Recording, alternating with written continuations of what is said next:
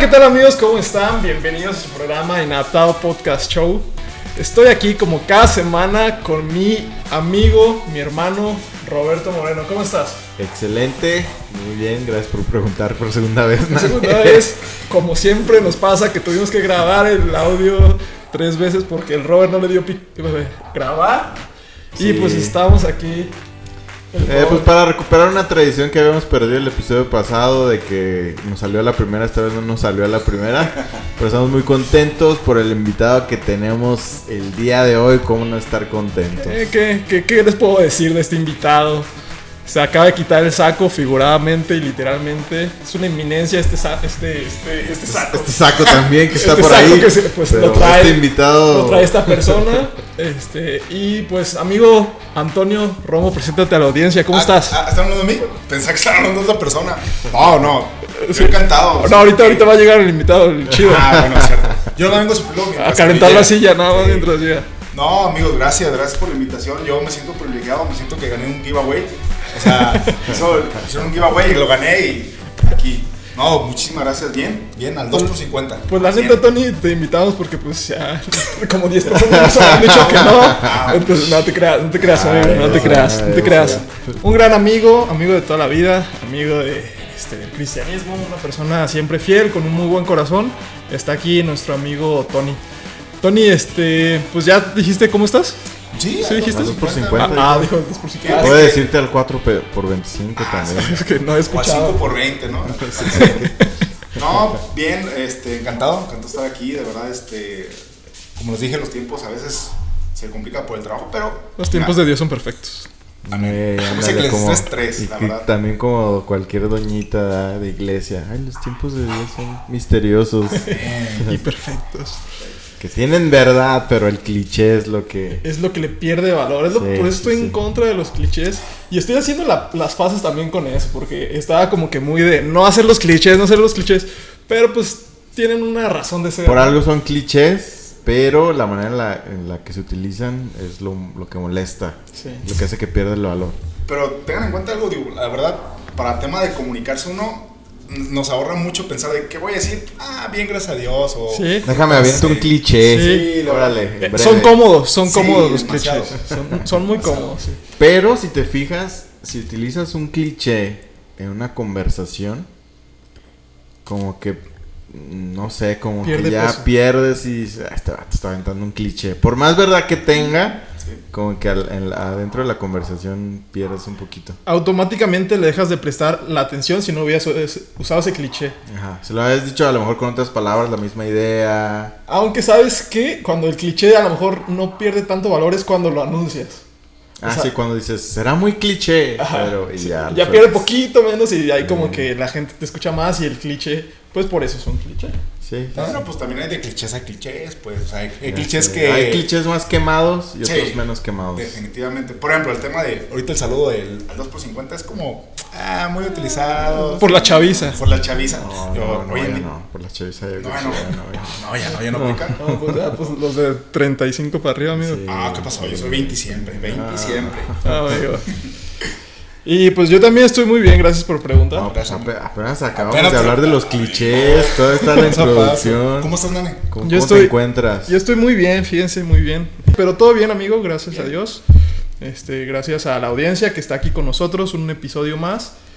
Y pues empezamos con el tema, ¿qué les parece? ¿O quieren seguir eh, volando el globo? El papalote tanto, no, ya, ya. Que huele poquito esta vez. Pues bueno amigos, ya para entrar en materia, para entrar en el tema, ya, es- ya vieron el título, el testimonio. Testirollo. El testimonio, el testirollo, ¿qué- ¿de qué otra manera se conoce el testimonio? La verborrea. A ver, vea. El testimonio es algo que siempre se La nos ha careta. La La, careta. careta. dicho. Bueno, Bueno, Jesús Depende, decía, depende. Jesús decía más fuerte, hipócrita. Ah, no, Ah, no, no, va. no, ¿O es sí?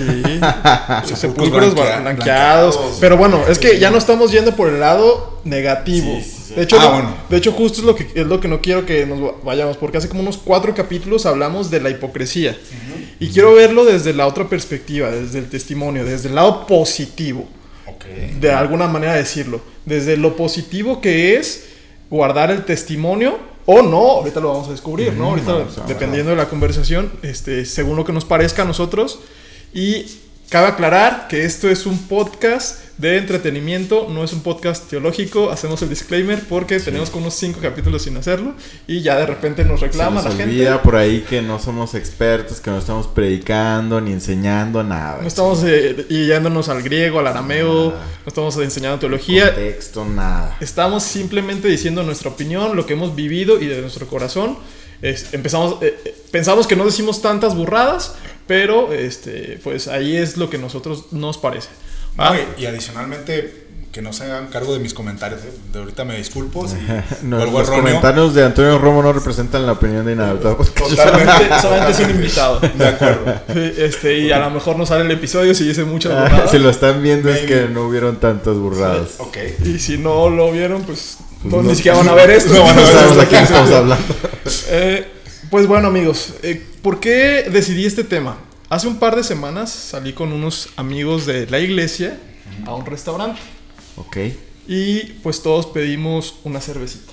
¿no? ok. Entonces, eh, dato curioso, todos eran cristianos, todos eran buenos cristianos, yo los conozco de mucho tiempo y realmente su corazón es genuino. Para cristianitos que se toman cervezas, ¿eh? Y, y obviamente salió el tema. Oigan, ¿ustedes creen que tomar cerveza es malo? Pues ya, obviamente- ya todos con su cerveza en Obviamente mano. la pregunta salió con la cerveza en mano, pues nadie va a decir que no. Esto es jugo de piña, obvio. Exactamente. No, No quiero- no aplica. No quiero obviar, pero pidieron cerveza o pidieron jugo de cebada. Es, era, era, era cerveza, amigo. Era cerveza fuerte.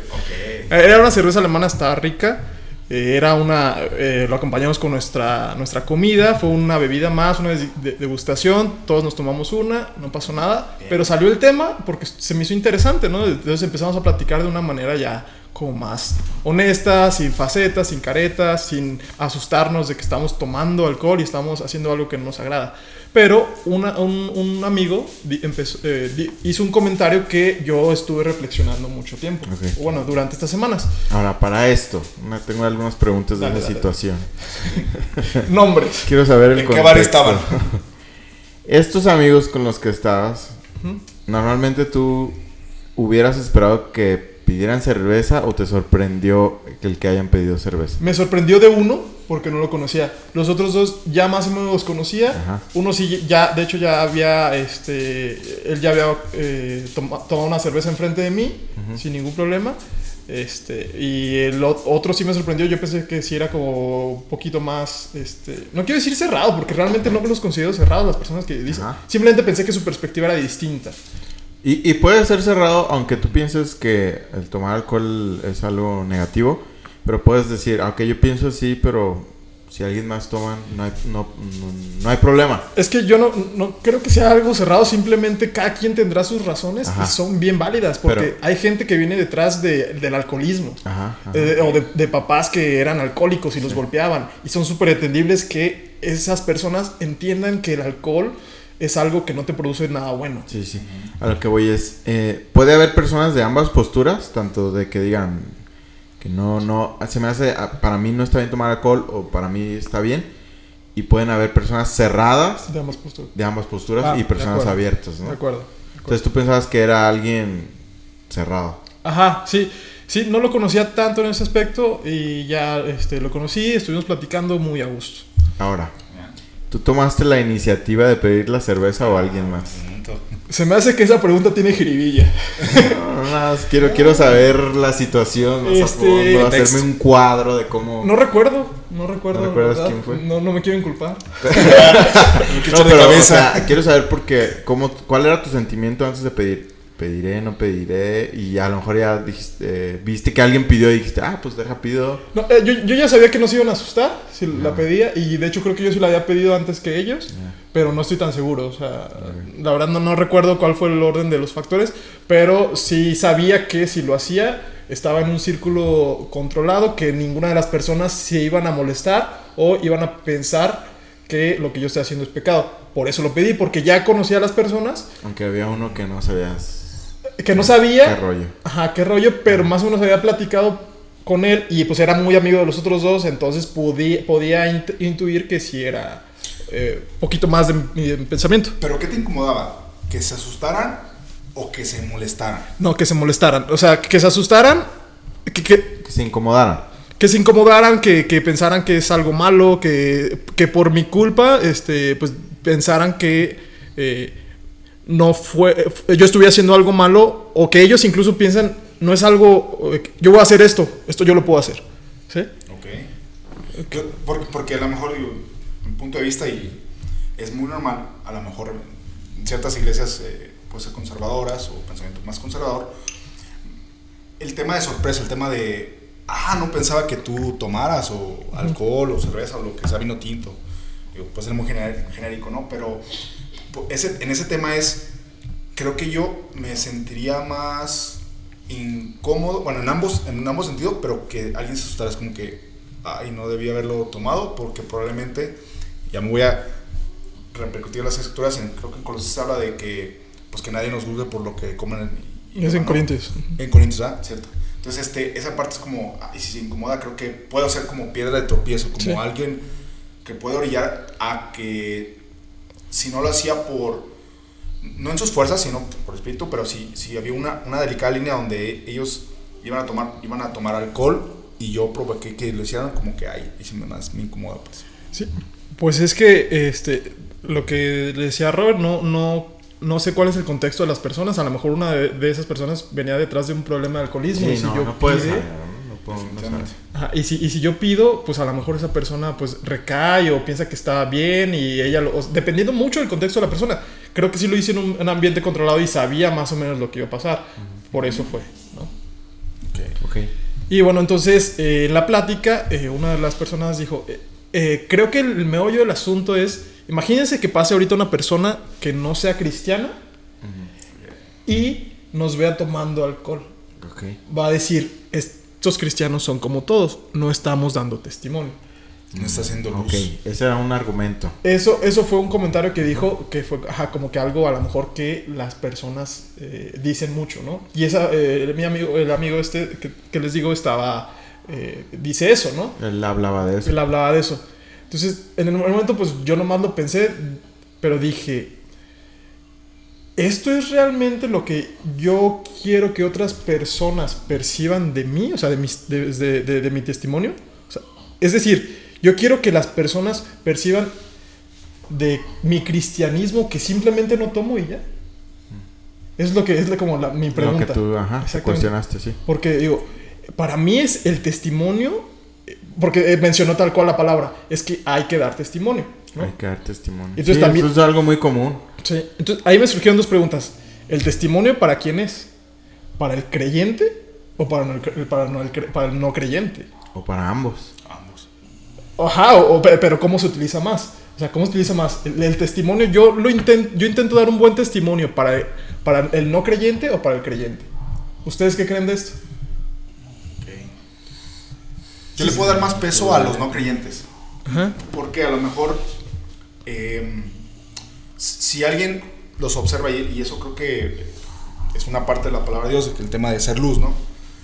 Pero si alguien no creyente los observa, nos observaría, pensándolo de, una- de una- de un panorama, que se divierten sin necesidad de estar tomando alcohol, sin estar tomando ah, algún inhibidor. Ujú, desinhibidor. este, desinhibidor, mejor dicho. Ah, desinhibidores, a la. Desinhibidor. Estupefaciente. Sí. Estupefaciente. Bueno, drogas no, eso ya no. Pero bueno, el tema del alcohol.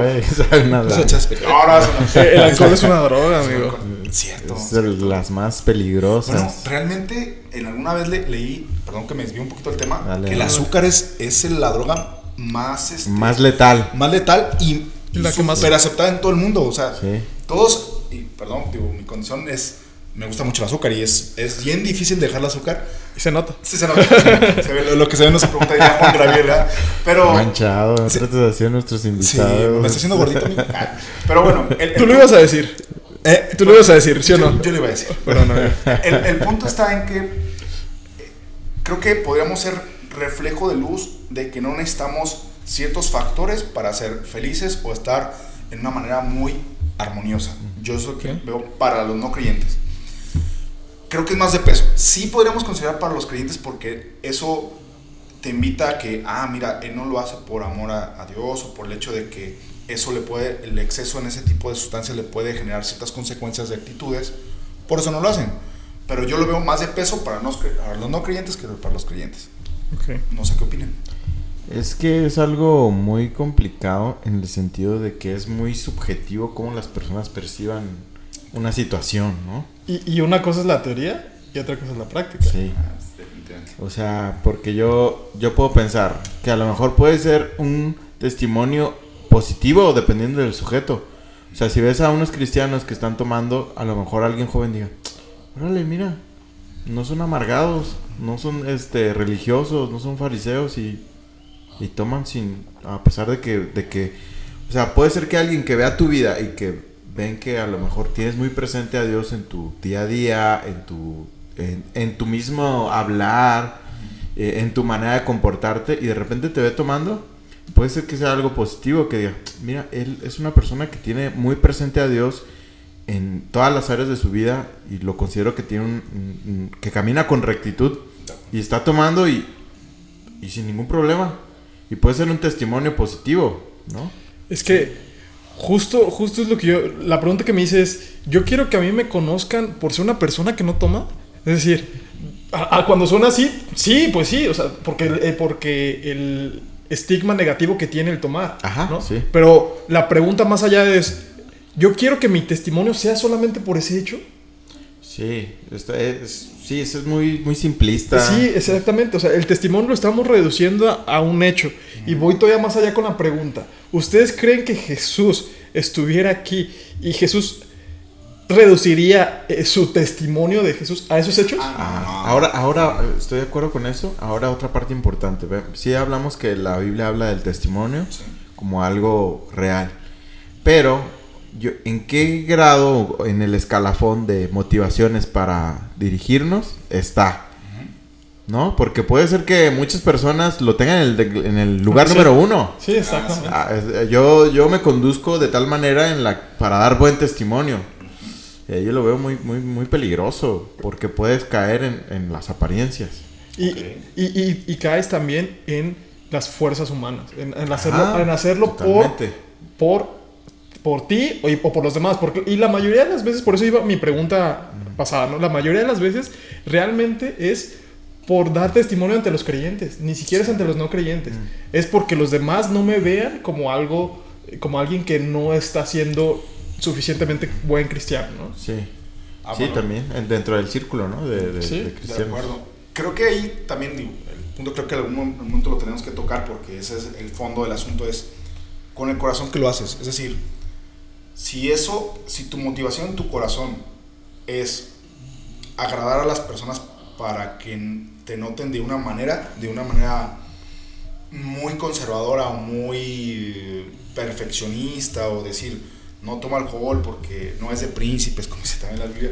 O sea realmente es lo haces por eso o lo haces por decir bueno es que no encuentro mi satisfacción en eso simplemente no me llama la atención no me gusta y que es válido pero también si te gusta no, no sientes esa carga que coincido contigo no sientes esa carga de, de tomarte una cervecita un vino tinto también con esto no, no estoy diciendo que, oiga, hay que embriagarse, no, no, también la, la verdad de Dios también es muy clara en ese sentido, pero yo creo que la intención del corazón es muy, muy necesaria escudriñar, tenés así que, que cuando, tú lo ha- cuando tú no hagas cierta cosa o lo hagas, es con qué intención de tu corazón lo están haciendo, o cu- cuál es, el, cu- cuál es la consecuencia de ello, qué es lo que esperas que las personas piensen, o si estás pensando en eso, pues que, que las personas piensen de eso, porque si lo haces con el objetivo de que las personas piensen que eres bueno, creo que es, no es tan bueno que, lo, Sí. que no lo hagas, ¿no? Sí, de acuerdo. No sé. Sí, no, sí. También, a mí, fíjate, estaba pensando ahorita en, en eso precisamente y creo que el, el- el cuidar nuestro testimonio,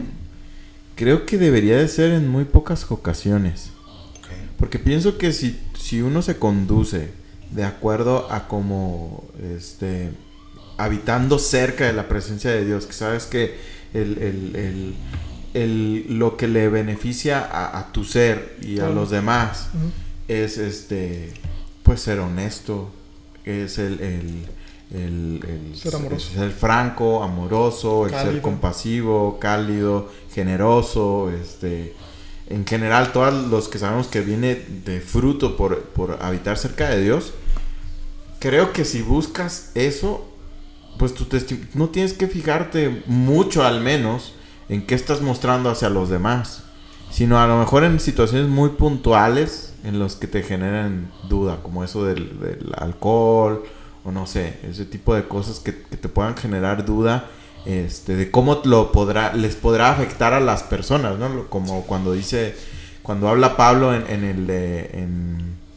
cuando está hablando del, del, del pan o de la, de la, comida sacrificada a los muertos, ¿no? El, eh, que dice, no, pues yo me la como porque sé que, que para, para los mí, ídolos. a los ídolos, pero a los muertos, lo- porque lo hacemos con el pan de muertos. Pero no, a los ídolos. Y que él dice, este... eh, alguno puede comer porque sabe que no hay maldición para aquel que está en Cristo. Sí. Y alguno a lo mejor dice, no, porque es sacrificado a los ídolos, entonces está mal hacerlo.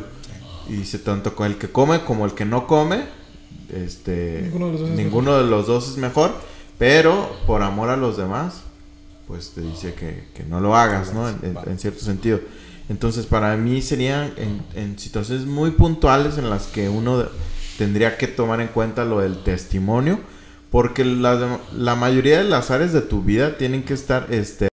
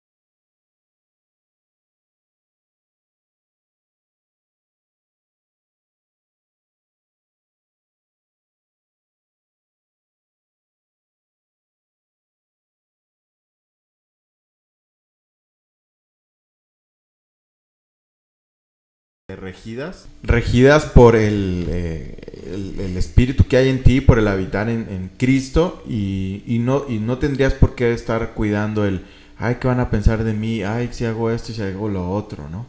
Que creo que muchas veces no es así en la vida del cristiano, sino que tiene más en cuenta lo que está mostrando a los demás de lo que deberíamos. Y ahí generan una, para mí, una toxicidad eh, que no debería de ser así, porque tal cual lo que mencionabas tú ahorita, o sea, ¿qué testimonio tenía ante la sociedad Jesús mismo? Un mal testimonio Ante la sociedad judía. sí. ante la Sí. sociedad judía, ¿no? sí, sí. Se juntaba con republicanos. Republicanos, Tenían como con glotón, prostitutas, este, con, con- con las personas que, que menos este, buena imagen tenían ante la sociedad, él se juntaba.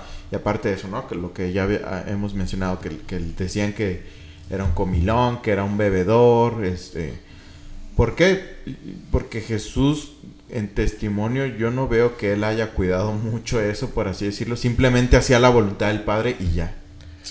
Justo, justo esa era mi pregunta. ¿Ustedes creen que Jesús se preocupaba por estos actos? O sea, por estas apariencias tan superfluas. Y veíamos lo que hacía Jesús cuando estaba con ellos. No hacía las mismas obras. No, desde mi corazón sincero, no es una justificación para hacer lo mismo que hacen los demás y salir a los antros. Cuando vas a un antro, pues sabes que no vas a ir a predicarle el evangelio. Sí, ¿Quién sabe? En las, en las cristotecas o en los... an- en los- ¿Sí te ha tocado? antros. Este, no, no, me han platicado. Me han platicado. Entonces, también que no te engañes a ti mismo. O sea, sabes que cuando vas a- con una persona a un restaurante y tomas una cerveza, pero le platicas, incluso puedes platicar de Dios a la persona, incluso si no es creyente y demás, es porque simplemente es algo natural, es algo que todo el mundo hace y no tiene nada de malo tomarse una bebida que disfrutas tanto como un refresco, como un agua mineral, como un agua de horchata. Es exactamente lo mismo. Y también aleja, quitas esa barrera de la persona que, ay, es que los cristianos hacen esto, esto, esto, esto. Para mí eso es una barrera todavía más grande, decir, es que los cristianos tienen este estigma, es que los cristianos ah, no bailan, es que los cristianos no escuchan esto, es que los cristianos... A mí en la, en la secundaria me preguntaban mucho, Este, ¿Tú no bailas? ¿Tú no, Ajá. bailas? ¿Tú no tomas? no, a ustedes no los ¿Tú no- dejan. ¿Tú no te Ah, ríes? Ah. E- Esa ¿Tú no pregunta, te diviertes? ustedes no viven. ¿Ustedes cómo respondían a esa pregunta? Tú, tú también, te- me Ah, imagino que te la hicieron. Sí, sí. Arton, ¿tú Ah, cómo a respondías cuando alguien te decía, oye, ¿y a los cristianos sí los dejan tomar? Bueno, es que a lo mejor en mi vida no respondías, es "No soy cristiano". No soy cristiano, soy mundano. Soy Vean católico. El, ca- vean, vean el capítulo pasado, por cierto. Este, no, realmente digo, eh, en mis primeros años de, de cristiano, de mi primer amor y, y esa parte, fui a una iglesia un poquito conservadora. Entonces, yo sinceramente no tomaba ni una gota de alcohol. No porque tu- hubiese tenido problemas de alcoholismo o algún tema, no. Simplemente lo hacía por amor a las personas. O, o eso creía que era mi intención, por amor a las personas y por Por temor al que dirán también. por temor al que dirán y por cuidar mi, mi testimonio de una manera en ese tiempo Pulcra. errónea, pues pulcra decir bueno yo soy un cristiano y no no tomo no Tengo que bailo reflejar a Cristo, entonces no voy a hacer eso. no voy a hacer eso y siempre me sacaba el versículo de ¿cuál fue el primer milagro de Jesús? ¿Cuál fue? Todo el mundo. convertir el agua en vino o sea, es- Así que échale. es medio, es medio como contraproducente es como que defender ese argumento de no voy a tomar porque soy creyente y te sacan la Biblia y te, ah, o sea, yo me sentí como que, ah, este es un satanás porque me tratan de tentar. Pero, Tuercen las escrituras para sus Aléjate, propios aléjate, Satanás. placeres carnales. En- Entonces, yo esa parte constaba de no, yo, yo no soy por, por amor a ustedes y por guardar mi testimonio. Y malamente decía, bueno, y, y no, no es que me crea más que ustedes, simplemente es porque. Pero yo, sí lo soy. yo- ver, sí lo sé. Ah, pero simplemente en mi corazón, en mi mente tenía el, el no comportarme de cierta manera, pues guardarlo. Hoy en día, cuando me preguntan eso, que hoy sí yo lo hago, también no es como que, ay, qué vergüenza. No, simplemente de vez en cuando sí me gusta bailar, la verdad, este, no, no soy bueno, tengo los pies izquierdos, pero. Ah, tú tírate para que te no, levantemos. no, pero- sí, pero- sí, echemos estás bien tronco, estás bien Estoy tronco. tronco, estoy tronco. Entonces, este. Si ves esto, ya sabes quién eres, así déjalo. Este. No, para no mandar saludos, pero. el, el punto, este. Que, que, que todo este tema es. Sí, para mí es, era complicado contestar al principio. Hoy en día digo, no hay nada malo, siempre y cuando tu intención cuál es. Yo no, me, yo no, yo no bebo para embriagarme, la verdad nunca lo he hecho. Y eso lo, lo digo delante de Dios, no por vanagloria, simplemente lo hago porque no, no me siento a gusto. Cuando me siento un poquito mareado, le paro, hago mineral y otra cosa. Y ya, no llevo ese, ese extremo. Yo creo esa parte. ¿O es- mineral y tequila? no, tequila. No, no, no, pura agua mineral. Sí. ¿Cómo contestaba, Robert? ¿Cómo lo hacías tú cuando te Yo preguntaban? decía, no soy cristiano. y le seguías. No, pues mucho tiempo yo sí oculté que era cristiano. Pero, Entonces nunca te hicieron esa pregunta a alguien que tú le dijeras así, ah, yo soy cristiano. La verdad no, ¿eh? Porque, pues ustedes saben, y lo he, lo, he, lo he platicado con ustedes, muchos años de mi adolescencia, o juventud, pues me comporté como alguien no cristiano. Entonces, ¿cómo me van a preguntar? ¿A ustedes no los dejan tomar si me a mí tomando? Sí, sí, o sí, sea, sí, sí. pues no. Pero, no, o sea, nunca me encontré yo en esa situación porque realmente empecé a vivir realmente pegado a Jesús, pues una etapa ya más grande. Sí. La que, ¿Y a ti, la- Nane? la que yo apli bueno, la que yo siempre era la respuesta base para esa pregunta que mis papás me la decían, en la iglesia te la decían, era como que el formulario para esa pregunta. El template. Exactamente, el template. Pues era simplemente decirle, es que no es algo que me prohibía, Es prohibida, algo que yo decido. es algo que yo decido por amor. Ah, o, o me viene a la mente el versículo de Por Corintios, amor ¿no? a Dios. Todo me es listo, Sí, no, todo totalmente. conviene. O sea, ese sería el Bueno, template número dos. En, en- en mi versión dice no todo me conviene, porque yo siempre decía, no- todo me conviene. No, no me todo acuerdo, conviene, ¿eh? En una ocasión platicando, ¿no? De ese versículo con Robert me decía, no, lee bien. No dice me conviene, dice conviene. Yo, no, estoy seguro. O sea, aferrado. Perdón, a veces soy un poquito aferrado, pero, pero ya me mostraron la, la palabra de Dios, lo leímos y, ah, es cierto, no todo conviene. O sea, no, no todo conviene. Pero pues es ah, prácticas era lo Sí, mismo, ¿no? sí, la verdad no tiene tanta diferencia. A lo mejor amplía más eh, la- las cosas porque no todo No conviene tan tanto para ti como para, para Sí, sí. todos o las situaciones. Ujú. Entonces, Lo hace menos egoísta. Entonces, bueno, creo que ya lo adelantamos esta pregunta. Este, se me adelantan muchachos, este, dicen, dicen muchas cosas, y, pero bueno, ¿ustedes creen que es bueno guardar el testimonio? ¿Y por qué? Ah, yo, bueno, yo, Sí, Tony, yo, yo creo que, otra vez, per- perdón que haga hincapié, el, el corazón con que lo hagas. Eh, si lo haces para quedar bien con las personas como tal, es decir, como guardar cierta imagen, decir, por, puede ser mi caso, Tony es súper perfecto, súper recto, no se mete en problemas, no discute, no se enoja. O sea, eso puede, puede guardarse durante un tiempo, pero va a llegar un momento donde llegan ciertas situaciones que te van a dar un switch y vas a explotar y creo que no es una razón correcta. Guardar en el sentido de por quedar bien con las personas. Pero ahora yo me iría, no sé, cuando hablabas del tema del testimonio, ahorita estoy hablando mucho a, David, yo creo que siempre la Biblia nos habla del tema del corazón como parte fundamental. Decía, David es conforme al corazón de Dios. Y si nosotros, ponte el nombre que tú quieras, Juan, María, José, como te llames, si Dios habla de ti, eres conforme al corazón de Dios, imagínate, no estás cuidando tu imagen, no estás cuidando lo exterior, sino lo interior, tu corazón, que eso es lo, lo importante. Entonces, si lo haces de la manera correcta en el sentido de que el Espíritu Santo te guíe a, a, guardarlo, está bien. Pero si tú dices, es que es una línea muy delgada, no sé si me entiendan ahí esa parte de decir, lo voy a hacer porque soy cristiano, porque quiero quedar bien con los demás y porque quiero que me acepten como, como ellos son, creo que ahí no está tan bien. Pues. Ok. Sí, sí, entendió. Fíjate, yo creo que, que sí es bueno guardar el testimonio, pero pienso que necesitamos modificar muchísimo nuestro concepto de testimonio. Creo que esa es la clave. Justo, justo. Porque pensamos que, el, que el, el, testimonio que tenemos que guardar es nuestras conductas y actos así tan vacíos y tan superfluos como es el de tomar, el de bailar, el de escuchar música ¿no? Cristiana, tatuajes, etcétera, ¿no? Pero al contrario, ahorita se me vino a la mente por eso que mencionabas de, David. O sea, el, testimonio que él guardaba es que era conforme al corazón de Dios.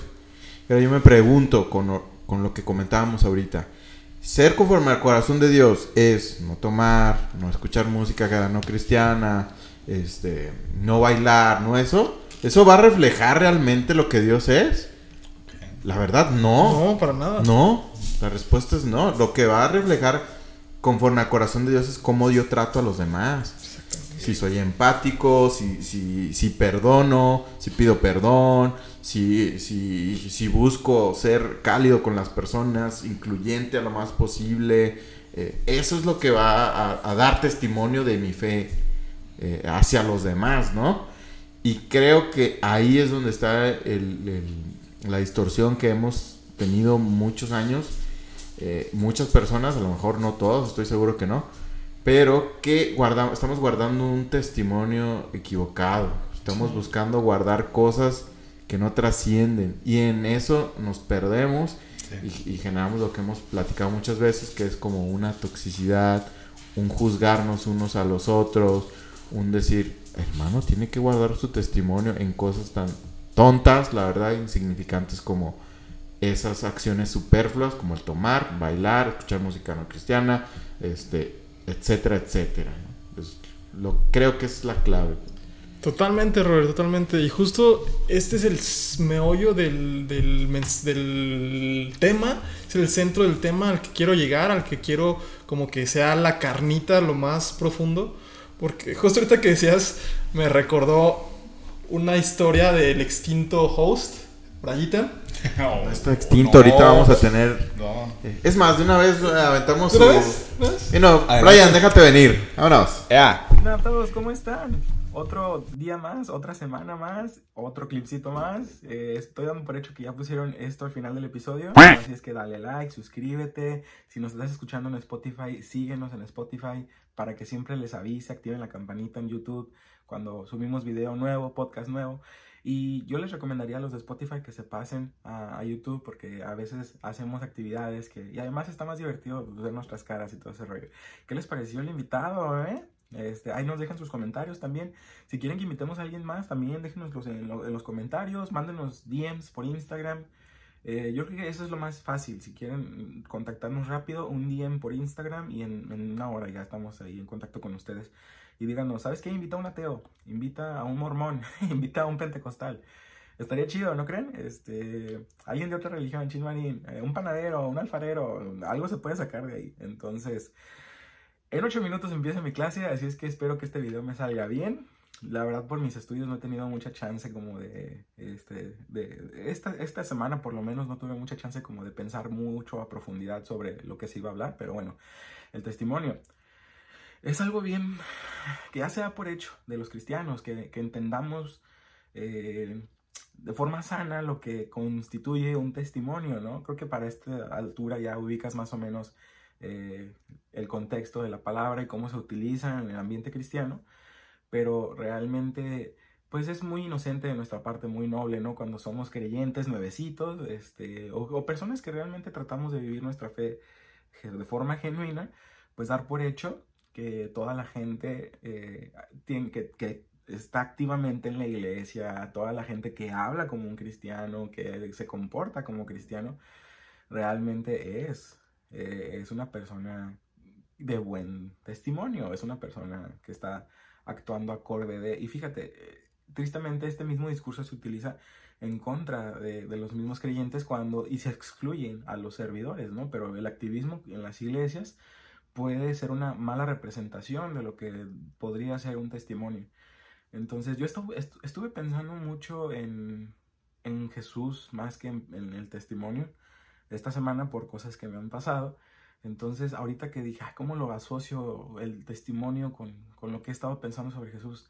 Y me, me, se me hizo muy interesante esto que me llegó a mi mente, de cómo Jesús cuando tuvo una interacción uno a uno con las personas, este, siempre actuaba en base al amor, siempre actuaba en base a, la misericordia, al perdón a segundas oportunidades, a la fe. Entonces, ah, creo yo que deberíamos enfocarnos más como creyentes en este aspecto de la vida de Jesús y, cómo quisiéramos nosotros plantear o exponer nuestro testimonio, ¿no? Básicamente, pues, eh, a través del amor, a través de la misericordia y el perdón, y dejemos que sea la palabra la que, la que exhorte, la que, la que redarguyan nuestros corazones, porque ah, considero yo, y puede que esté equivocado, que a, estas alturas el testimonio ya se utiliza más como una herramienta en contra del creyente, como para traer vergüenza, como para este, criticar al creyente, como para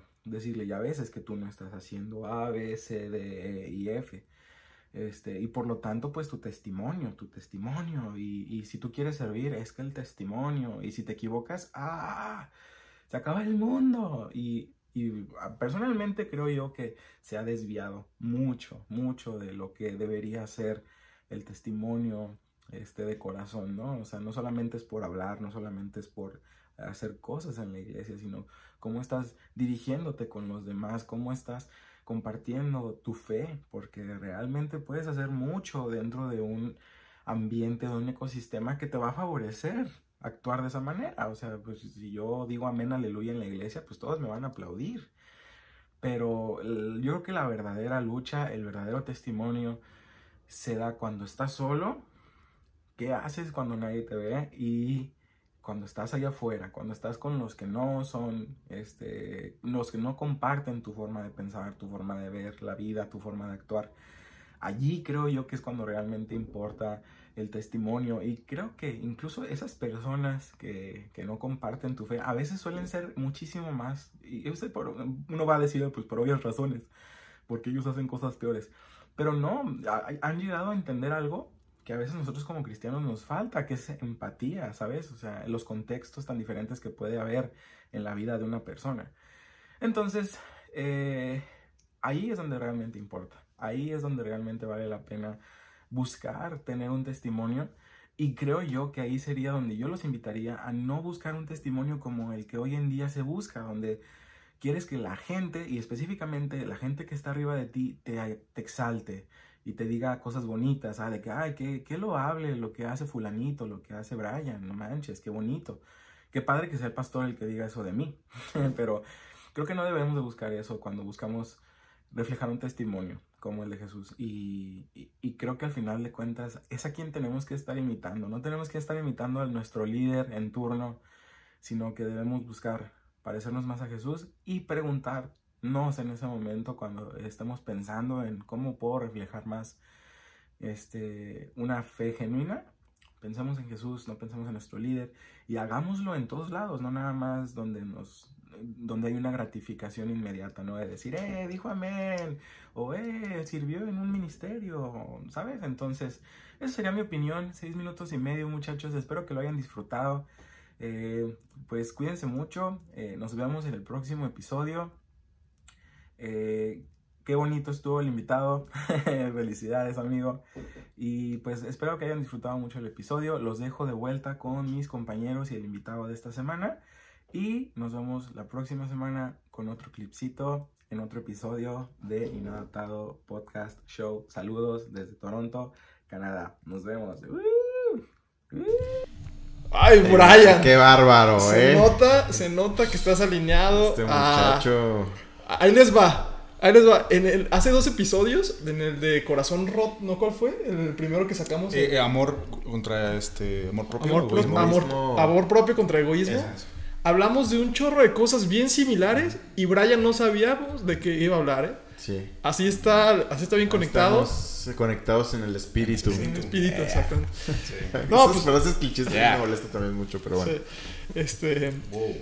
Y bueno, entonces, eh, Brayitan, la, la historia de Brayitan es que una vez lo regañaron los líderes Ah, porque Por mandar un compartió un meme de Goku bailando. Entonces, Ah, como, el, si- el como clásico. este ah, pues este ¿no? que están viendo aquí, miren este. Ok. échale tú, Mira, viene de aquí para allá. échale que tú lo vas a editar, ¿verdad? este, y pues bueno, eh, entonces, eh, eh, lo regañaron porque no estaba guardando testimonio, ¿no? Tal cual. Entonces, independientemente, no quiero ahondar en eso, este, si estuvo mal el, el regaño o no. Simplemente creo que es como que el reflejo de qué tan superfluo, qué tan vacío estamos teniendo en cuenta el concepto del testimonio. Está súper vacío el concepto, con el concepto de testimonio que por un meme ya no estamos cuidando el testimonio de verdad. Y ahora por eso viene la siguiente pregunta. ¿Ustedes por qué creen que el mensaje de Jesús fue tan poderoso? Porque imaginemos durante unos segundos que nosotros no tenemos una religión cristiana. Pero, no existe el término cristianismo. pero sí existe Jesús como figura histórica. ¿Estarían de Como acuerdo? filósofo, como lo reconoce el. Como mucho- maestro, como, como muchas personas que no creen en Dios, Lo ven. que no, que no lo ven como Dios, ajá, eh, pero sí lo reconocen como un gran maestro, como que sus enseñanzas son muy buenas.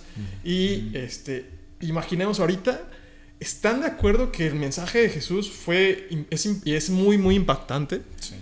¿Por qué, ¿Por qué creen que fue tan impactante y tan trascendente que realmente históricamente pues hizo una división literal? Sí. Yo creo que, bueno, primero el, el calendario, ¿no? Ah, no sé, no. Este, más, más bien es que habla del amor. O sea, e- era mucho énfasis en el amor y, y para muchos, creo que no recuerdo algún filósofo que tengo ahorita la, en la memoria. Este, digo, me estoy acordando por un libro que en su momento por la preparatoria leí, que era El Mundo de Sofía. Venía ahí varios filósofos, Kant, este, Aristóteles, Platón, varios filósofos este, muy reconocidos a nivel mundial y venía Jesús. Y Jesús se le se nombraba como esa persona de amor, de que te enseñaba a amar al prójimo como a ti mismo, o sea, verlo frente a frente, cara a cara, como tú mismo en el espejo. Entonces, yo creo que si, interesante. si considera el tema de, del cristianismo, Jesús vino a plantar el conocimiento del amor en sí mismo, o sea, cómo amar al prójimo en sí, este, como tú te ves a sí mismo, pues, que, que incluso el tema de que tocaron la vez, hace dos, dos capítulos fue interesantísimo, incluso hoy lo venía repasando, entonces, en ese tema yo creo que así lo veríamos, como alguien que venía a hablar del amor hacia las personas, pues, si no, si no consideramos el tema de la vida eterna y demás, que eso no quiero... no, Oye, qué, qué interesante, no sabía que había un libro donde tomaban a Jesús como filósofo y lo resaltaban como el filósofo del amor. Sí, tal cual, el mundo Sofía. Incluso búscanlo, es, es buenísimo. Yo, yo me gustaría ser fan de la filosofía, pero me cuesta mucho trabajo leer filosofía. Pero ese sí, ese libro ahí lo menciona. Y es un libro, de hecho, que el, el que ya hemos mencionado, Diego Rosarín lo, lo promueve bastante también. ¿Ese es el sí. de Sofía? Ajá, Mundo de Sofía. Sí, es muy bueno. ¿Tú, Robert? Yo creo precisamente muy de la mano lo que dice Tony, porque fue disruptivo, fue en contra de lo que el sistema de creencias en su momento de él había establecido que era agradar a Dios de maneras muy distintas.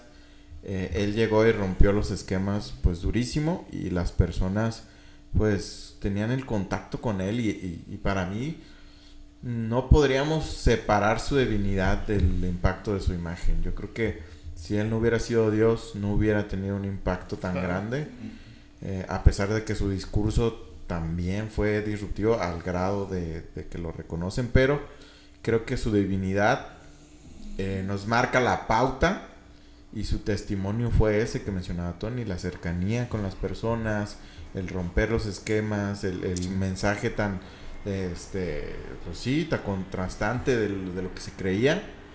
Em, y va muy en contra, o sea, no nos damos cuenta dentro de la misma sociedad de cristiana que creamos, cuán a veces vamos en contra de las enseñanzas de Jesús. No nos damos cuenta, o sea, estamos tan inmersos y puede sonar herejía, pero estamos tan inmersos en las enseñanzas de Pablo y en las enseñanzas de, todo lo que dice la Biblia, sacado de contexto o, no contrastado con la vida de Jesús, estamos tan inmersos en eso y en las prácticas cristianas en sí que se han creado, que olvidamos voltear a ver cómo Jesús se comportaba y con base en, en su vida poder decir, ah, ok, vamos por buen camino sino que simplemente nos dejamos ir por, por eso, por la, la rutina, ya el, el, día a día, las dinámicas de, de, la sociedad cristiana en las que estamos, que no, volve, no volteamos en cada una de nuestras creencias, nuestras actitudes, a, a, ver a Jesús y darnos cuenta,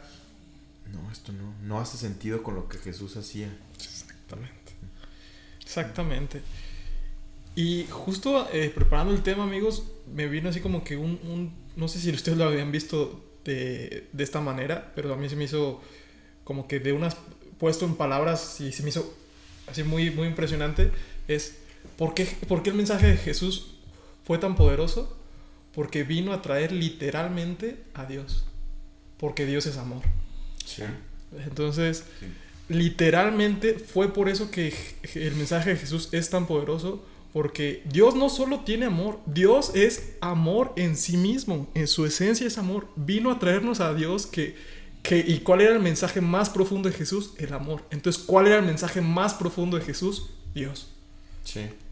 Entonces, yo no sé, yo nunca lo había visto así como de, esta manera, pero cuando lo, lo entendí de esta manera, dije, claro, por eso, porque realmente nos vino a traer a Dios, a Jesús, nos vino a acercar al amor. Y no estoy hablando como diciendo que Dios es amor y no es un ente. Yo sí creo que Dios literalmente es un ente que, es mucho más que el amor, pero también es amor. Sí, sí. Es, es, para mí es eso. O sea, todas las muestras que podemos tener de amor en la vida diaria es un reflejo, es la naturaleza de Dios manifestándose en su creación. O sea, tal cual los los avistamientos que podemos tener de amor genuino cuando sentimos un amor, yo creo que es parte de la naturaleza de Dios impregnada en nosotros. Y creo que, la, que tal cual, ¿no? Este, que el amor viene de, la naturaleza de Dios. Creo que hay, hay un punto importante eh, en el tema del amor es, sé que hablamos de clichés al inicio, y un cliché muy fuerte es, perdón que lo ya lo cantas, lo cantas, lo cantas, lo cantas. Aprendiste bien. Sí, ya aprendí. Bien, 10. Eh, el tema es, cuando le dices a alguien, Dios te ama, nosotros, pues, por el tiempo de creyentes, dices, ah, Dios me ama. Pero cuando alguien ha sido menospreciado, ha sido golpeado, hablando este, psicológicamente, por el mundo, por su familia, por la sociedad, y llegas presentándole una figura de amor, que en este caso es Jesús, Dios te ama, Jesús te ama, es algo bien impactante. Entonces, eso, a lo mejor estoy sacando un poquito del tema, pues, pero, pero es, es un tema muy poderoso por mensaje de Jesús, pues. ¿Por qué? Porque Juan 3 dice, dice, por, de tal manera amó Dios al mundo que mandó a su Hijo unigénito. Entonces, es un amor que impacta tan, tanto que actualmente y en un futuro, hasta que Jesús venga, va a seguir rondando el mensaje por todo el mundo. Entonces, es poderosísimo, sí, es muy poderoso. Creo que sí tienes un grandioso punto ahí. Sí, es muy, muy poderoso. Y es que justo es esto el, el, meollo y lo que les digo es el mayor testimonio que podemos tener nosotros como cristianos es el amor. Y esto lo puse en mi Facebook porque estaba preparando el tema y lo puse y se me hizo ah, que es muy cierto y muchas veces no lo tomamos en cuenta. Realmente juzgamos a las personas por prácticas vacías, por prácticas superfluas, pero no analizamos a esa persona cómo trata a los demás. Como dice Robert, qué tan cálido es con la persona, qué tanto se da a las personas, qué tan genuina es con las personas, qué tan generosa. Muchas veces entendemos la generosidad simplemente de dinero, Ajá. pero la generosidad es Ya, mucho de amor, de palabras, de tiempo, de energía, Entendimiento, entendimiento, comprensión, de estar tiempo. presente. de- exactamente, a mí en lo personal, yo no soy, yo no soy tacaño con mi dinero, pero a veces sí me cuesta mucho ser este, generoso con mi tiempo. Y estoy aprendiendo a ser generoso también con mi tiempo. Escuché un mensaje que también el- hace una semana, unas dos semanas, me lo compartió mi hermano Isra, que se me hizo muy, muy bueno, de, se llama Craig. ¿Lo dije en el episodio pasado? Creo que no. No, No, lo mencionaste. No lo mencioné en el episodio pasado. Creo que todavía no lo había escuchado. No, sí ya lo había escuchado, pero todavía lo traía digiriendo. Pero está tan bueno ese mensaje. A mí me hizo muchísimo sentido. Porque siempre ando deprisa, siempre ando buscando qué hacer, qué, qué otras actividades hacer, qué crecer el negocio. Siempre ando así y he vivido así durante los últimos años de mi vida. Y mi hermano Isra es muy parecido, entonces me lo pasó, lo compartimos y rebotamos mucho esto. El mensaje de, de este pastor, que es el, el líder de la iglesia Life, es la iglesia más grande de Estados Unidos, es la iglesia detrás de la Biblia, ajá, de la Biblia de YouVersion. Sí. Y, y de entrada yo ya había, yo ya admiraba a las personas, no sabía que lo había hecho, pero yo decía, no manches, el que está detrás de esta aplicación es un fregón porque la aplicación está muy bien hecha. Muy amigable. Está muy amigable, está con una experiencia de usuario muy buena. Es una aplicación que le compite a cualquiera que no sea, o sea, que, que no Que sea no de- tenga que ver con. que no tenga que ver con el cristianismo. Está muy bien realizada.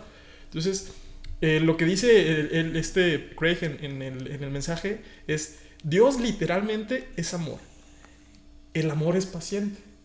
Jesús era Dios. Jesús nunca andaba deprisa. Wow. Jesús nunca andaba eh, presionando a sus discípulos. Vámonos para aquí. eh, tenemos que predicar esta parte. Si lo ven, siempre decía Jesús estaba caminando. Nunca lo decían Jesús estaba corriendo. Jesús siempre estaba caminando, estaba siendo paciente. Y muchas veces nosotros estamos así en friega, deprisa, ni siquiera conectamos con las personas, ni siquiera nos damos el tiempo para estar presentes con las personas. Yo muchas veces llegaba y ni siquiera saludaba a los trabajadores o ni siquiera, o sea, era, y lo estoy intentando hacer de, ¿qué onda? ¿Cómo estás? ¿Cómo te va? Eh, Eso es el testimonio, reflejar a Jesús en cualquier cosa que hagamos y que se vea el amor. Eso sí va a convertir a las personas. Eso sí va a decir, wow, yo quiero esto. No si no te ven tomar, no si no te ven escuchar música del mundo. ¿Tú te convertirías si una persona te trata mal pero no toma? Ah, pues, claro que no. ¿Tú te convertirías si una persona te trata muy, muy bien pero sí toma? Pues, te sí. llamaría más Te la llamaría atención, para escuchar, a esa persona. Exactamente. Y entiendo, o sea, y, y- y yo entiendo que puedes decir, pues pueden ser las dos, ¿no? De que trates bien a la gente y no tomes y más. Pero estamos desenfocando realmente lo importante al darle tanto peso a esto. Entonces, eso a mí cuando yo escuché me, me- me voló la cabeza y me hizo muchísimo sentido y me dio muchísima paciencia. Eh, dio muchísima, eh, pues sí, paciencia para estar enfocado en las personas, o sea, muchísimo, e intentar ser intencional con las cosas que yo hago, ¿no? Ok, sí, no, la verdad es, es un muy buen punto el que mencionas. Este, el, el enfocarnos eh, eso en, en nuestra vida es, va mucho más allá de esas tonterías. Que digámoslo como son, son tonterías. Eh, tienen su porqué, pero es más bien como un resultado de... Sí. O sea, eh, el amor es el que te lleva a lo mejor en alguna ocasión no tomar. Porque dices, yo sé que a esta persona le puede afectar. Entonces, hago a un lado mi deseo de tomar por amor a esta persona, ¿no?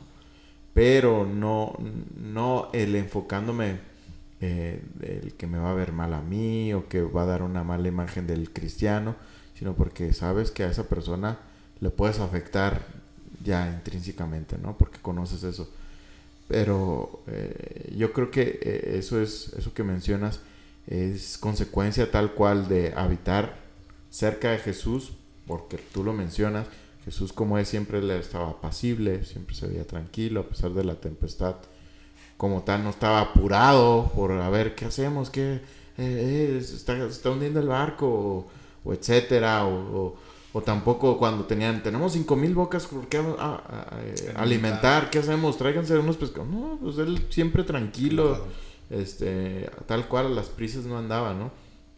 Y eso me trae a, a mente es que, que realmente el, el testimonio simplemente es como un, una, una señal que uno puede eh, tomar para ver que si, si estás, sigues en el camino y si no, volverte al camino, ¿no? Sí, claro. Sí, totalmente. Pero creo que eso es un tempera- es un termómetro que tú mismo te lo tienes que poner. Sí, Porque muchas veces nosotros estamos con el termómetro juzgando a las personas para ver si, si Buen siguen. punto, buen punto. Pero nosotros mismos somos los que tenemos que poner. sí, y, creo que el guardar testimonio, aunque pudiera afectar a los demás, como dices, es para ayudarme cuenta si estoy habitando cerca de Dios. Exactamente. ¿no? Porque, eh, ¿qué, qué va a ganar la persona con mi testimonio? ¿La voy a convertir? Si me va a importarme bien, si me- aún, si, aún que fuera el testimonio sí. correcto. ¿La va a convertir? No, va a convertir Dios. Ah, claro. ¿no? Y hay veces que pensamos que somos nosotros, por más que realmente estemos eh, enfocados en, en el, en, en que nuestro testimonio sea conforme al corazón de Dios, que ahorita platicamos el amor. Por más que eso, si nuestra mentalidad es que aún eso va a convertir a las personas, aún estamos mal. Porque estamos dejando caer el peso de la salvación en nuestra manera de ser eh, para las personas. Que a lo mejor Dios las puede utilizar, Sí. sí, pero nuestra fe, nuestro descansar siempre tiene que ser Dios es el que hace la obra, Dios es el que, el que hace crecer la semilla. Y si Él no quiere que alguien, que obviamente Él quiere que todos se salven, pero si en su voluntad está que la persona se salve, Él lo va a hacer a pesar de mí y- o a través de mí. Y así descansamos, no, no estamos preocupándonos en que la vida eterna de esa persona depende de mí, porque no es así, sino como tú mencionabas, el testimonio lo guardamos porque sabemos que nos es un indicador si estamos es- eh, habitando cerca de Dios o, o no. Digo, ahora sí que tocan buen punto, estoy, estoy de acuerdísimo con ambos, pero me gustaría hacer como do- dos parteaguas o, o, dos, ex- a lo mejor dos extremos. Uno es, entendiendo el punto es, probablemente las razones equivocadas de guardar tu testimonio es porque te están juzgando o miedo de que te juzguen. Sí, O sea, es muy común, que- ¿eh? Y, eso, digo, a mí, a mí me pasa, creo que a todos nos pasaba. De hecho, yo creo que nos pasaba. eh, sí, y la verdad es el principal, la principal razón para guardar el testimonio. ¿Están de acuerdo? En la práctica. Sí, sí, En sí. la práctica. Miedo de que, ay, tema del alcohol, que bien lo sacaste. Sí, sí, sí. Ay, toma una cerveza, híjole, qué, qué, ¿Qué van a decir pecador. de mí? Sí, sí. No, no, no lo haces ni por ti, ni, ni, por, ni por realmente tener una relación genuina contigo. La mayoría de las personas, estoy de acuerdo que algunas sí, pero la mayoría de las personas no, no lo habíamos hecho por eso. Sí, no, e- e- ese es un, es un extremo. Y esa parte es, bueno, es, eh, no, es, no es idóneo.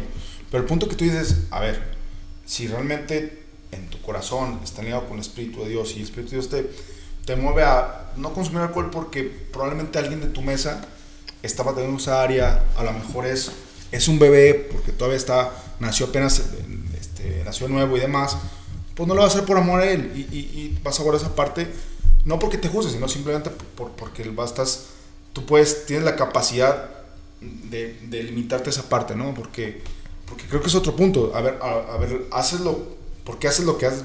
Valga, no sé, ya tenemos esa, esa bueno, ya tienen esa seguidilla de esa frase, pero si las razones de, de lo que está haciendo es por el tema de juicio, pues está mal, ¿no? Pero si es porque el corazón, del- el Espíritu Santo te está llevando a hacer eso, Totalmente, o sea, es un buen parámetro, buenísimo parámetro. totalmente. Ahora, ¿qué pasa si cuando tú, tú estás guardando testimonio y, y tú tienes esa, esa, ese pensamiento de, yo creo que lo que estoy haciendo es para... com-". Ha- Había una frase, no sé si la ten- para que me entiendan, había una frase en la iglesia que decía, eh, predica siempre y habla cuando sea necesario. No sé si es una justificante para guardar el testimonio.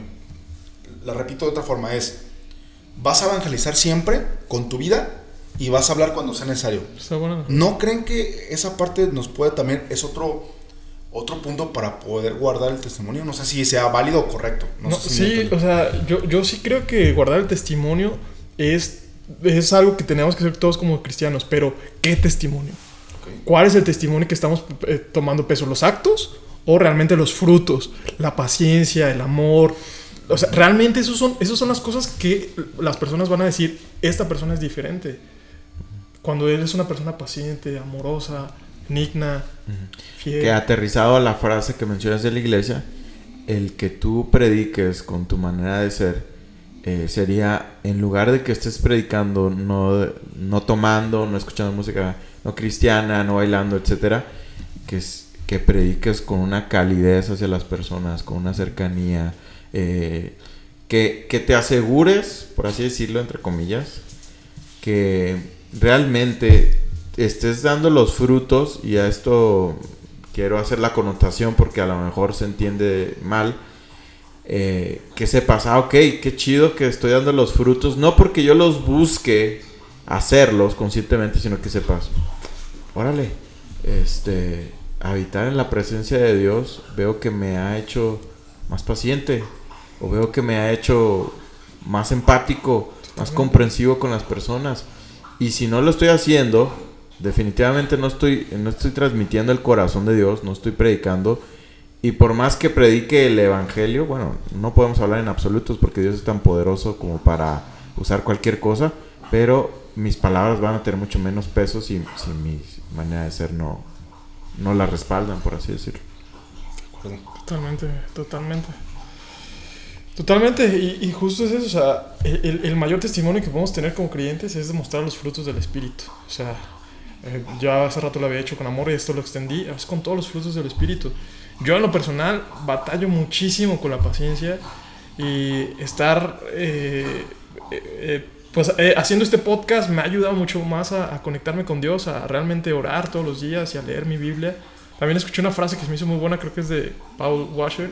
Si, o- si oras una vez, lo, si, si- si dejas de orar un día, lo notas tú. Si dejas de orar dos días, lo notas tu esposa. Si dejas de orar un mes, lo nota todo el mundo. Algo así, ¿no? Que eh, se, me hace, se hace bueno porque creo que sí es cierto.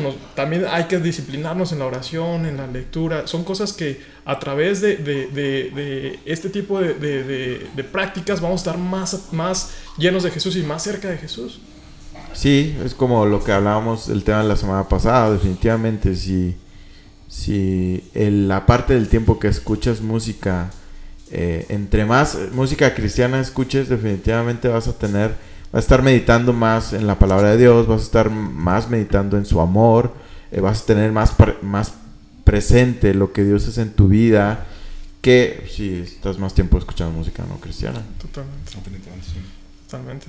Entonces, este, pues eso, eso es algo que yo he notado muchísimo que la paciencia ha sido de las virtudes que más he desarrollado durante los últimos meses, que, que batalla- batallaba muchísimo. Yo siempre me justificaba con, es que yo soy bien impulsivo, ah, es que yo soy así. Y no es cierto, simplemente soy impaciente. Y pues creo que ese es el testimonio que las, las personas deba- deben de ver, ¿no?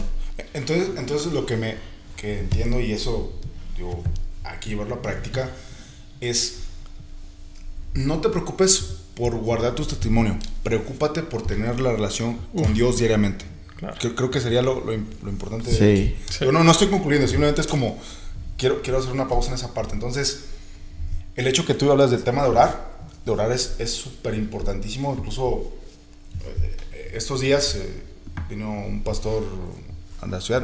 ¿Digo marcas o no? Mejor no digo No, marcas. mejor no digas. No, no digo marcas. Vino un pastor, este. Un altavoz por ahí. Un altavoz. Este, no, no, pero. Pero, pero sí, no. Vi- Vino un pastor este, que, que admiro. eh, y hablaba esa parte de, de que nuestra vida. eh, en uno de los puntos que hablaba es el tema de, de la oración es demasiado fundamental. Podemos dejar ciertas, hacer ciertas cosas, pero la oración es fundamental en nuestra relación con Dios porque sin ella nos desenfocamos, no, no tenemos un enfoque Totalmente. correcto, no tenemos como la, la presión correcta y muchas veces, volviendo a- al punto que decía anteriormente, es hacemos, nuestros, hacemos los actos que hacemos por tratar de agradar a las personas o tratar de, de dar cierto aspecto hacia los demás.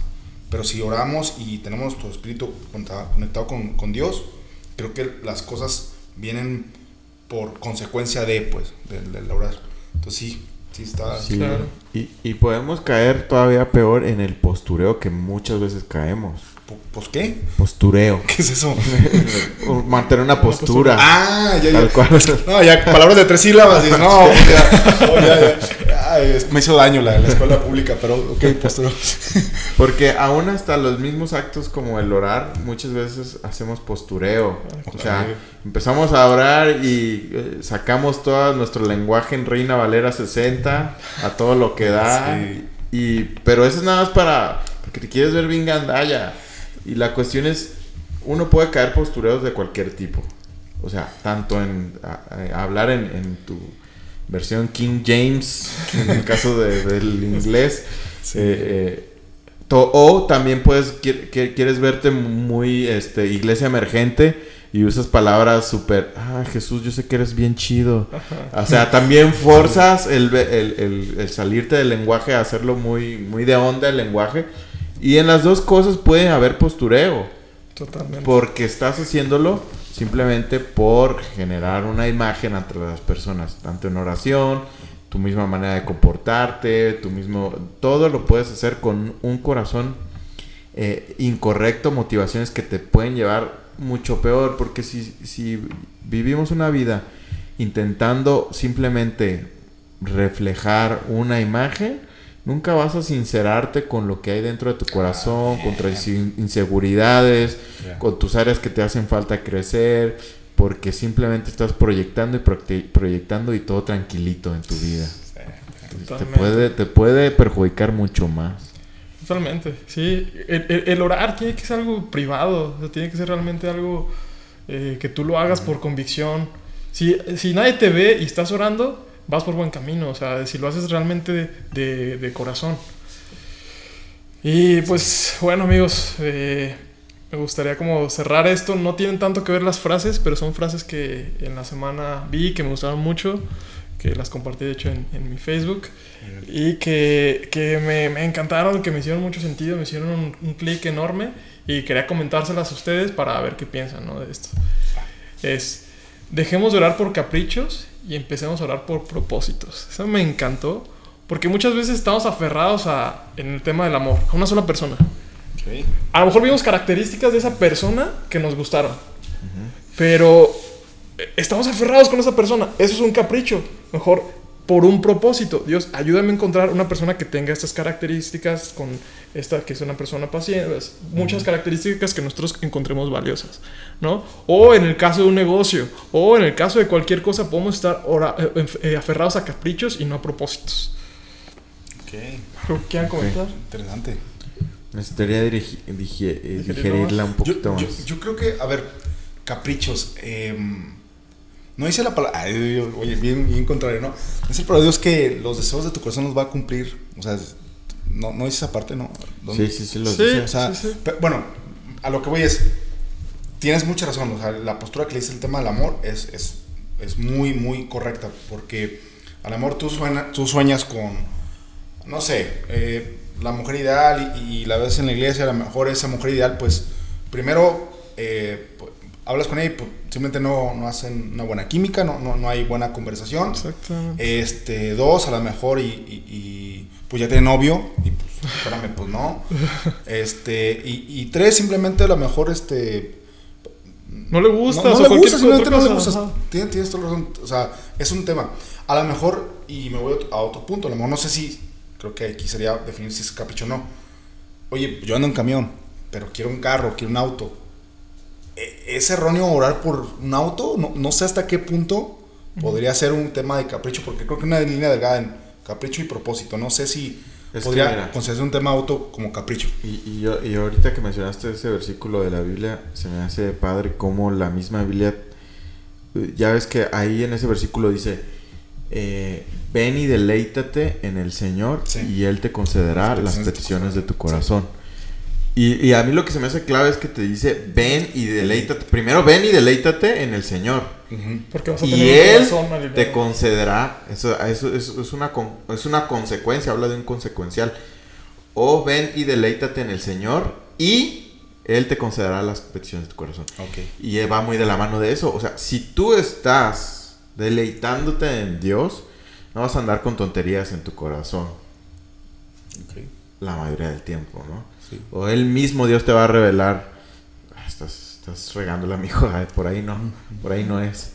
Entonces, ahora, a mí lo que me hace un poquito de ruido esa frase es el orar por propósitos. No sé por qué siento un poco de eh, egocentrismo a la hora de pedir un propósito. No sé por qué así lo percibo. O sea, no lo he digerido muy bien, pero el- para mí el Señor, por favor, este, y, y no trato de ridiculizar la oración, sino eh, quisiera, dame el cuál propósito tienes para mi vida. Este, un poco en pensar en que yo quiero hacer algo. No lo logro aterrizar muy bien en, en- en mi esquema de creencias.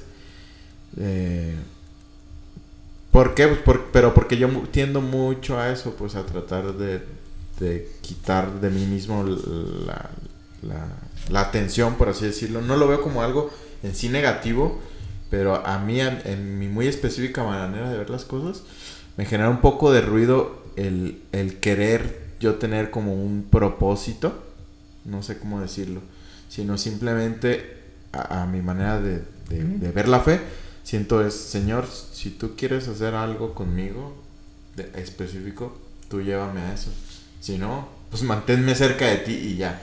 No lo veo como, no sé cómo, Es que- cómo explicarlo. Sí, sí, sí te entiendo. Y creo que sí es un buen punto. Pero creo que el tener un propósito es algo intrínseco del ser humano. Si- sin un propósito, sin una visión, el pueblo perece. Sin una dirección, Es- sin- Exacto, y para mí el, un- Falta el el como que el, el más grande es el humano nace, encuentra a Dios y ya. Para mí es como eso, el conectar con Dios y vivir pegado a Dios para mí es como el, el propósito, el ultimate propósito y ya, de ahí en adelante, Entonces añadidura. ah, exactamente, para mí de ahí en adelante Dios te va moviendo para un lado, para otro. Sí, sí, sí, re- realmente también lo creo así. Pero creo que dentro del, del humanismo, de las cosas que, de- que vivimos, eh, bueno, de nuestra humanidad, dentro de las cosas que vivimos, pues también encontramos mucho placer o, no sé cómo decirlo, muchísima paz en tener un propósito más grande que una visión corta, o sea, tener un propósito realmente de ayudar a las personas, de este, plantar una iglesia, tener un propósito más grande. Y es algo intrínseco del ser humano que, que, que, que por alguna razón Dios lo puso, ¿no? Es- ok. No, tú dale, dale. ¿E- ¿Esta frase tiene autor? Digo, más para... Eh, pues supongo que sí, la neta. ¿O de quién te la no lo chutaste? digo? No, No te no, creas. no, no lo, no lo cité, No. pero pues no sé, no, no, no conocía a la persona. Porque a lo mejor digo, ahorita pensando, digo, no sé si también le, ve- le vea un tema erróneo, ¿no? Pero, Ajá. a ver, vuelvo con el tema del carro. Sigan, sigan en el viaje, sigan en el viaje. Échale. Este, yo pido el carro, ¿por qué? Porque quiero, quiero patinar llanta, quiero apantallar a mis amigos porque ellos tienen carro y quiero, Quiero tener un carro. en a Quiero decir, pis- no, no, no, no, no, no hagan eso. Decía mi maestro inglés, drink, no drive. No, por favor. Pero más bien el punto es, a ver, quiero, quiero apantallar a mis amigos con un buen auto. Creo que creo es ese es un capricho, que el tema del capricho, así lo creo. Pero ¿qué pasa si tu, si tu oración es de la siguiente manera? Yo quiero un auto para poder llevar a mis amigos, a quien necesite darle raite, llevar a, a la- a mis padres a, algún restaurante, o sea, a algún viaje o algo, o llevar, o necesito el carro, ¿por qué? Porque tengo varios compañeros del trabajo que viven por mi zona y que me gustaría darles raite. Sí, ¿No creen que... Así yo- así yo lo entiendo, es la un, frase. un propósito. El primero es capricho porque quiero apantear a la gente, quiero, quiero impactar. Pero si lo veo como un tema de hay algo más de, detrás de la cosa, es, por ahí también tengo otra frase, si el hecho de que tú pides el auto es para poder apoyar, ayudar a alguien más, yo creo que ese ahí tiene propósito. Creo que Sí. puede tener un propósito. Evidentemente, también hay que ver otra vez el tema de tu corazón. ¿Para qué lo vas a pedir? Pues, o ¿para qué pides lo que... porque para pides qué- lo que pides, ¿Qué es lo que pides? Ya todo va a quedar ahí, pues no hay por qué oras por ello, pues. porque oras lo que oras. Sí, Sí. pues bueno, no sé, es una, es una frase que a mí me gustó, me Buenísima. hizo mucho sentido. Buenísima. Y otra también, la sana doctrina sin compasión es sin duda la cosa más fea del mundo. Yo le puse ahí, la sana doctrina sin compasión o sin amor. No es sana doctrina, amigos. Sí, y, y yo hace poquito escuché, es- creo que lo mencioné en algún episodio, eh, una frase que es, quisiera decir que es de algún teólogo o algún filósofo, pero es de un freestylero. pero se hace los- Bravo, el pastor, ¿cómo se llama? El, El pastor. Blon. El hermano. el, el pastor El, Blom. pa- el hermano Blon, El hermano bro. que dice una, ah no, era este, bueno ya, quizá. El No broma. un freestylero, no, un español. Y él decía, cualquier verdad sin empatía se vuelve crueldad. Ah, O sea, por más que sea verdad, si no está a través del filtro de la empatía, se vuelve crueldad. Sí. De hecho, él, no la dice, ya es una frase, este, no, no le inventó él, el freestylero. Yo lo había escuchado. No, Yo, yo, creo que la no escuchaste en Inadaptado y yo muchas veces también la he dicho, Yo no- pero yo, yo no yo creo la googleé porque pensé, Mm. nah, este vato, ¿cómo se va a sacar ese? Pero no, o sea, no Ah, ¿sí? tiene un autor este, referenciado. bueno. A lo mejor sí lo había escuchado. Sí, y se me hace, uf, o sea, cualquier verdad sin empatía se vuelve crueldad. Buena. Manches. Claro. Sí, sí, sí. O sea, no, no es lo mismo. Ejemplo, Dios, esperamos, Dios que no le pase, pero bueno. Imaginaos que yo voy al doctor y que el doctor te diga, ah, pues en tres meses te vas a morir porque tienes cáncer. Pues sí te va a pegar bien duro. En vez de que diga, señor Tony, don Tonia, don Antonio, no sé cómo vayan a decir. Este, pues fíjese que vamos a hacer todo lo posible por salvar la vida. Los, el diagnóstico, tres meses se va a morir, pero vamos a hacer todo lo posible por salvar la vida es más alentador, es men- o sea, menos fuerte Sí, que te digan, sí. oye, ya en tres meses te vas a morir, pues ni Sí, modo. pues es con empatía. Sí, Sí, y muchas veces la- el juicio de esta sana doctrina, que realmente la iglesia ni siquiera tiene una, un- tiene también una sana doctrina simplemente de, o sea, ¿qué es la sana doctrina? Predicar a Jesús resucitado, que la Biblia es la palabra de Dios, esa es la sana doctrina, no otras cosas secundarias. Sí. Y, y muchísimas veces ni siquiera es una este, doctrina que no es sana, ¿no? Creo que me, ahorita estaba haciendo memoria, hay una canción de, no sé si la ubican, Kiosco, es un grupo cristiano, pero que argentino, no sé dónde sea. Y, y hace referencia creo que a 1 Corintios 13, donde no, no, me, no me gustaría parafrasear una mentira, pero algo así como que nada sirve si no hay amor. Sí. Es como un metal que resuena. Entonces, creo que lo, lo, lo comparo mucho con esta frase que, que- que nos compartes. Sea, si la sana doctrina sin, sin un tema de, de amor, pues Totalmente. es no es buena, pues no, no es sana doctrina, es algo horrible, pues. Totalmente. Y otra frase, ya por última, y esta sí creo que tiene un poco más que ver con el tema, es, es muy fácil sentirse iluminado cu- cuando caminas con la luz de otros. Esta este, la dice Daniel Javif en un video que se hace muy bueno, es el de este, los religiosos.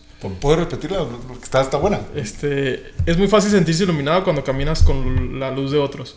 Entonces, Wow. a, a mí se me hace, se me hace este, interesante porque muchas veces pasa esto. Ni siquiera este, salimos a predicar, ni siquiera, pero pues sí guardamos nuestro testimonio. Entonces, sí somos muy buenos cristianos dentro del cristianismo. Hay que ser buenos cristianos afuera del cristianismo. Hay que ser buenos cristianos en- en- en las- con las personas que no conocen a Cristo. Sí. Fíjate que la fla- yo la entiendo como Sí, me diferente, ¿verdad? yo la entendí también diferente. Ah, ¿cómo la, entendí, la entendí muy parecida a la de este es muy fácil saludar cuando saludas con sombrero ajeno. O sea, ¿Sí? lo entiendo como más como sentirse iluminado es muy fácil como hacer las cosas cuando realmente las haces son méritos de alguien más, algo así, la entendí. Sí. No, bueno, vean el video y el contexto, el contexto- sí, contexto totalmente, porque después empieza a hablar, no, pues sí, desde la barrera el toro se ve muy dócil, Ah, así, así este, cualquiera. Pero sí, sí, sí, sí habla de eso. Yo, yo lo veía, digo, ahorita sabemos, este, muy famoso el boxeador Julio César Chávez, le mando un saludo si lo ve, pero Saludos, mi Julio, el Pero- gran campeón. gran campeón. Pero, por ejemplo, veo a sus hijos, a Julio César Chávez Jr., que, no, si me lo ponen rime, me hace trizas, pues evidentemente, pero, pero yo veo que es muy fácil, o sea, caminar bajo la luz de- del campeón Chávez, el padre, y el, el mérito fue del papá. fue el papá y no de él. fama, Hoy, sí. hoy actualmente incluso vergonzosa una pelea que tuvo contra Anderson Silva, que Eh. perdió boxeo. Horrible, horrible. Yo, yo, la, yo la vi y dije, ahorita Julio César Chávez Jr. se va a reivindicar, va, la va a romper. Y pues no, vergonzosamente. Incluso hasta en la pelea de Chávez, que le echó muchísimas ganas Chávez, o sea, el papá. hasta el Canelo, Canelo se subió con Lo él y subió todo. él, o sea, sí. y yo, yo esa frase me quedó con ese, con ese sentido de que es muy fácil Sobresalir cobijado por, por los la, méritos por la de sombra de, de su papá. Pues sí, o sea, tiene que ver. Sí, eso sí tiene que ver. Ah, sí, era así. Sí, ah, bueno. sí. Es que yo, yo lo entendí más o menos con lo de, lo de Robert, pues que bajo el sombrero- Sobresalir por, por la Por méritos de alguien más. papá, sí. Pues es que es, bueno, o sea, tiene que ver como, pues más o menos sí tiene que ver, es como es muy fácil, este, yo decirme cristiano eh, dentro del, o sea, dentro del cristianismo, dentro de un ambiente, este, cobijado, dentro de un ambiente seguro. Ah, ok. Pero bueno, este, esas, esas son las frases que, que me gustaron a mí y que pues para completar el tema, eh, pues algo que quieran agregar amigos, creo que ya es hora, ya llevamos bastante tiempo. Algo que quieran agregar, eh, sus conclusiones, ¿quieren concluir algo? Ah, pues este, yo traía unos testimonios preparados, pero ya vi que los voy a sacar. ¿Sus testimonios? Unos testirrollos. Testimonio No, de no, cómo es que. Jesús. Sí, no, no, yo les iba a compartir de que no, hubo gente así impactante. Fíjense que, bueno, les, es Cuenta, igual. cuenta, échale. Le- Se los comparto. Me quebré el. Hay un testimonio de un Gerardo Villarroel, Villa. No me acuerdo el apellido, perdón. Pero ese cuate fundó el cártel de los Zetas. Ok. Y, es- es- o sea, está tremendo su testimonio. Bueno, es. No sé si han escuchado a Gigi Ávila. Gigi Ávila. Sí. Es un predicador este de, de iglesia pentecostal, así súper reconocido en el mundo. Es medio polémico, ¿no? Sí, súper polémico. Pero, pero la verdad, es, es como una. Como un Gigi Ávila mexicano, e- este cuate. Porque dice mucho el tema de aleluya, amén, este, alábalo hermano. Y digo que no tengo nada contra ello. Simplemente este, así lo empieza a contar su testimonio. Pero el tema, a, a mí lo más impactante que se me hace el testimonio y todo eso es. Él trata de. Sí cuenta lo que pasó y lo que hizo.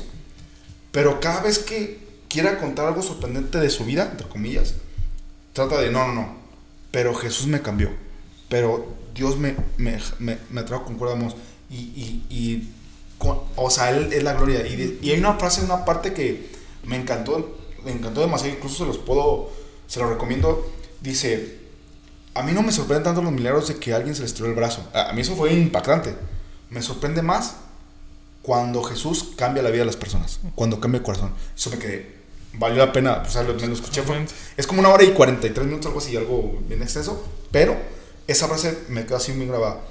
El mayor milagro de una persona es no que te crezca el brazo, el pie, sino que tu vida cambie 360 grados, que nazca nuevo y que el corazón de piedra lo haga este, De bombón. de carne, de bombón, dulce. Ese es un tema. Entonces, pues, pues nada, yo, yo, yo, yo creía que, que más que cuidar eh, el testimonio, yo creo que cuides tu relación con Jesús, que cuides tu oración, tiempo oración. Creo que es importante, creo que... Y eso no lo digo porque yo sea perfecto, no, no lo soy. Creo que ¿No? estamos... No. Ay, ¿Qué haces, ay, ¿qué haces en Ah, este podcast? No, no, no lo soy perfecto. Nosotros somos perfectos, por No. estamos aquí. Ay, Dios mío, ya, ya, ya me exhibí yo solito. No, sin- sinceramente creo que es- estoy aprendiendo a, a esa parte. Digo, no llevo muy poquito tiempo en el cristianismo, pero créanme lo que es, es una constante de orar, de leer la palabra de Dios. Es, y es algo importante y eso lo puedo hacer desde cualquier parte o ámbito de, tu vida, ya sea que vas en el tráfico, ya sea que estás en tu casa, ya sea en el lugar privado, donde, donde quiera que seas, no dejes de orar, no dejemos de orar, eso es así súper importante porque de ello a consecuencia viene el buen testimonio. Como decía Robert, hay un buen parámetro para saber qué tan lleno de la palabra de Dios estás, porque por ejemplo Moisés, a mí me gusta mucho esa parte de la, de la Biblia donde Moisés baja del monte Sinaí y bajaba de manera o sea, esplendorosa porque irradiaba la presencia de Dios. Yo creo que como creyentes estamos llamados a eso. No por las obras, no por otra vez, no por el tema de yo hacer, yo tratar de que se cumplan las cosas, sino porque Jesús está en mí. Ahora sí que resplandece su rostro a través de mi vida, pues, a través de mis actos. Entonces, eso es lo que estamos llamados a hacer. Que no lo hagamos actualmente, no te culpes, no te flageles, este, no te latigazos, no, simplemente es retomar y, y decir, la verdad, Jesús es bueno, la verdad es, es amor, como es su palabra, y, y estamos en el momento exacto para poder retomar el camino, retomar la oración y, y de ahí seguir para adelante, pues. Papadela. Sí. Excelente. ¿Tú, Robert, algo que quieras concluir? Em, pues solo eso, el replantear nuestro concepto de testimonio, el no um, tenerlo en el plano de portarme bien y portarme mal, que muchas veces así, en ese filtro lo tenemos. Buen testimonio es portarte bien, mal testimonio es portarte mal. Sino que eh, sea el termómetro que nos diga si nuestro corazón está siendo contagiado por el corazón de Dios y está siendo reflejado en los demás y que no sea en términos de me estoy portando bien y me están viendo que me porte bien o me estoy portando mal, sino estoy siendo como Jesús sería aquí en la tierra ante los demás. Y para mí más introspectivo, yo creo que, que hacia los demás, o que pareciera contradictorio, porque casi siempre testimonio es símbolo de imagen ante los demás. Sí. Pero que fuera más para mí mismo y no ver el testimonio de los demás, sino el mío. Ya. Eh, en, la, en la mayor, la ma- mayor grado que se pueda, ¿no? No quiere decir que el que veas que alguien, a lo mejor estás viendo que alguien necesita algún consejo o algo y, y eso también te puede ayudar, su manera en la que lo ves, pero siempre desde la empatía, desde el amor y desde la comprensión. Grandioso. Totalmente. Y sí, agregando a eso, ya nada más diría que ser intencionales, me gusta mucho esa palabra, ser intencional con nuestras amistades, con nuestra familia, con las personas que nos rodean. Es decir, lleguemos al, al cuarto, lleguemos al, al- al trabajo, donde seamos, y saludemos a la gente, seamos cálidos, intentemos vivir El cuarto como que salar o sea, o sea, al cuarto, al cuarto, a la pieza, o sea, como- no entiendo. No, O sea, que, que llegues a un cuarto o a un- oye, una sala. Oye, si vive solo aquí para saludar, ah, pues hola. No, o sea, al La cuarto o a la sala. A la planta. a la planta, al perrito. Perdón, perdón. Este. O sea, a lo mejor a tu esposa, Tony. Tú, Ah, que ya- amén, amén. Sí, sí. Lo creo y lo recibo. Ah, Este, entonces, eh, pues sí, o sea, llegar y, y saludar a las personas es, es Ya. realmente tener todo el tiempo esta noción de cómo actuaría Jesús, cómo estaría Jesús si fuera así, cómo estaría Jesús si llegara, ay, si, si llegara, sácalo, sácalo, sácalo. sí, realmente estar pensando todo el tiempo y estar siendo conscientes cómo actuaría Jesús si estuviera en esta situación. Sí. ¿Cómo actuaría Jesús si llegara a- al trabajo? ¿Cómo actuaría Jesús en el tráfico? ¿Cómo actuaría Jesús en cualquier parte? y esa es como la manera en la que más podemos dar nuestro testimonio. Que el cliché del What would Jesus do Ah, ahí cobra más sentido y redondeamos como empezamos con los clichés. ¡Eso, cracks! Gracias. ¡Nos vemos! Gracias, gracias. Hasta luego. Venga.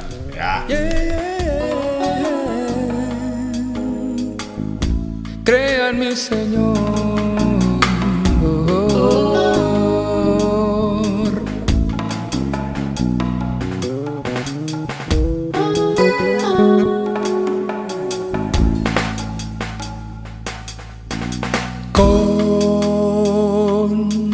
Manos, crea en mi Señor